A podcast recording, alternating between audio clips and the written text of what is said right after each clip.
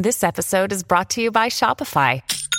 Forget the frustration of picking commerce platforms when you switch your business to Shopify, the global commerce platform that supercharges your selling wherever you sell. With Shopify, you'll harness the same intuitive features, trusted apps, and powerful analytics used by the world's leading brands. Sign up today for your $1 per month trial period at shopify.com slash tech, all lowercase. That's shopify.com slash tech. «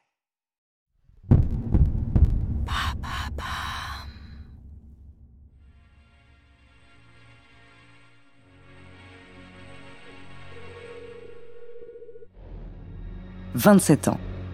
Pendant 27 ans, un homme a décidé de vivre seul dans les bois du nord-est des États-Unis. Son nom, Christopher Knight, dit l'ermite de North Pond. De son arrivée dans la forêt à son emprisonnement, découvrez sa true story.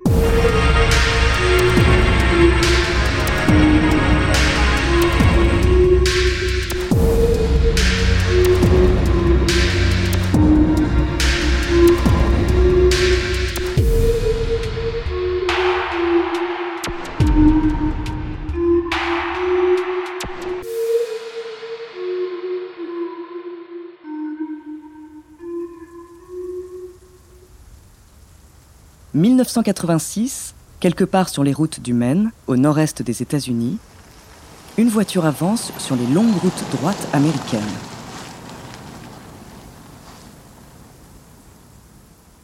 Au volant de la Subaru, l'Américain Christopher Knight. Il roule sans but précis, sans destination.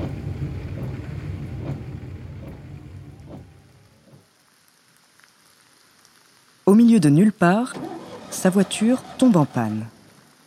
Au lieu d'attendre des secours sur le bord de la route ou de marcher jusqu'au prochain village, Christopher prend une décision surprenante. Il décide de s'enfoncer à pied dans les bois.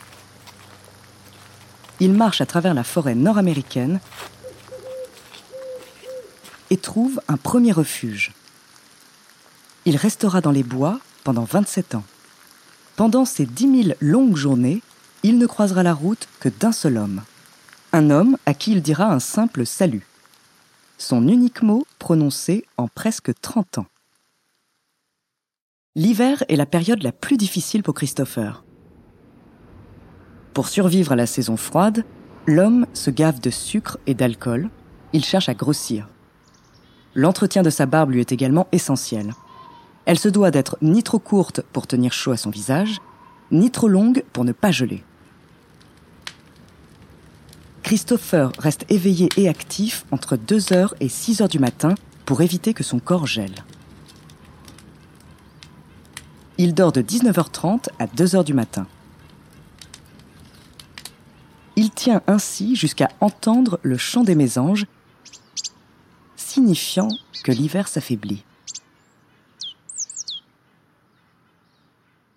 En 27 ans de survie, l'ermite n'a à aucun moment eu besoin de faire appel à un médecin ou de prendre un quelconque médicament. Selon lui, c'est le contact avec les hommes qui ferait tomber malade. Seule sa vue baisse petit à petit et l'incite à utiliser davantage ses oreilles. C'est en se rendant au campement où il s'est installé au bout de deux ans que l'on se rend compte de l'intelligence de l'ermite. Il a mis en place des méthodes de survie et de discrétion. Il dort sur un cadre de lit en métal, dans une tente recouverte de bâches. Ces bâches, il les a peintes à la bombe, dans les tons forestiers verts et marron, de même que ses poubelles, glacières et déchets. Camouflage était son maître mot. Précautionneux, l'homme a prévu une cache supérieure, située un peu en retrait de son campement, et il y entrepose ses provisions et des vêtements de secours. Comme ça, si sa cachette est découverte, il peut recommencer à vivre de la sorte plus loin. Pourtant reclus au fond des bois, les centres d'intérêt de Christopher ne sont pas uniquement tournés vers sa survie. Féru de littérature, tout particulièrement militaire, on retrouve à son campement quantité de livres et magazines en tout genre.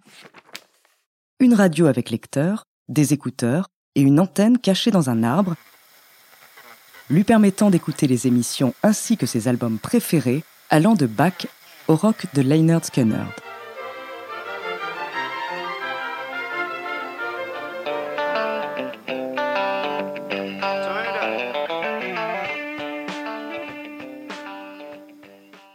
Mais comment Christopher Knight, arrivé en forêt les mains dans les poches, a-t-il pu se procurer un tel attirail?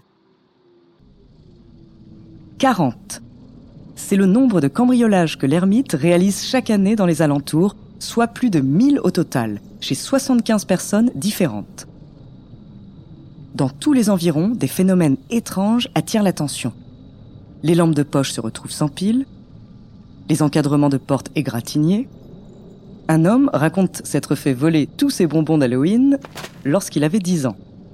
Les habitants se sentent observés, la peur et la méfiance s'installent.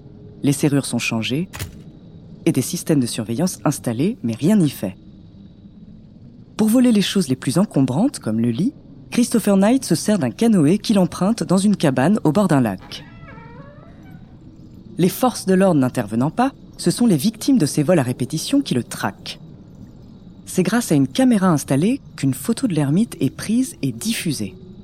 Le sergent Terry Hughes en fait peu à peu une histoire personnelle. Il veut retrouver cet homme qui vole partout aux alentours. 27 ans après les premiers vols de l'ermite, un cambriolage a lieu au camp d'été de Pine Tree. C'est la fraude de trop. Terry Hughes prend les choses en main et installe un détecteur de mouvement dans le camp. Il s'entraîne à arriver le plus vite possible sur place. C'est ainsi que le 4 avril 2013, à 1h30 du matin, l'ermite de North Pond se retrouve aveuglé par la lampe de poche du sergent. Suite à son arrestation, l'opinion publique est partagée. Certains estiment ses crimes minimes et aimeraient lui permettre de retourner vivre en autarcie en l'aidant financièrement pour qu'il n'ait plus à commettre de vol. D'autres, ayant le sentiment de s'être fait voler leur intimité et tranquillité, préféreraient le voir en prison. Christopher Knight, n'ayant communiqué avec personne pendant presque trois décennies, peine à répondre aux questions de la police. Il est condamné à seulement sept mois de prison, sous condition d'arrêter l'alcool et de trouver un travail ou d'aller à l'école. En prison, le diagnostic tombe. Christopher souffre du syndrome d'Asperger, ce qui pourrait expliquer sa grande intelligence et sensibilité, ainsi que ses difficultés de communication. Christopher vit très mal son passage en cellule. Son état se détériore, l'homme ne se rase plus. Petit à petit, il communique de moins en moins avec les hommes. Il se contente des mots oui, non, s'il vous plaît et merci, adressés uniquement aux gardes. Christopher Knight se sent étranger à notre monde. Il n'arrive pas à justifier pourquoi il a choisi ce mode de vie. C'est simplement qu'il n'aime que la solitude, le calme et la tranquillité. Dans les bois, il s'était pourtant procuré un sifflet pour pouvoir appeler les secours. Il a pensé plusieurs fois à l'utiliser, mais il s'est toujours résigné à rester là où il était, sachant pertinemment qu'il ne serait pas heureux ailleurs. Aujourd'hui, Knight est sorti de prison et a rejoint sa famille, qui était sans nouvelles de lui depuis 1986. Il fait partie d'un programme de réinsertion et a trouvé un emploi avec son frère. Christopher Knight reste solitaire, il a du mal à communiquer et à se refaire une place dans ce monde. Michael Finkel, qui a beaucoup échangé avec Knight pendant son incarcération, parle de lui dans son livre The Stranger in the Woods. Knight vivait dans la boue, mais était plus propre que vous.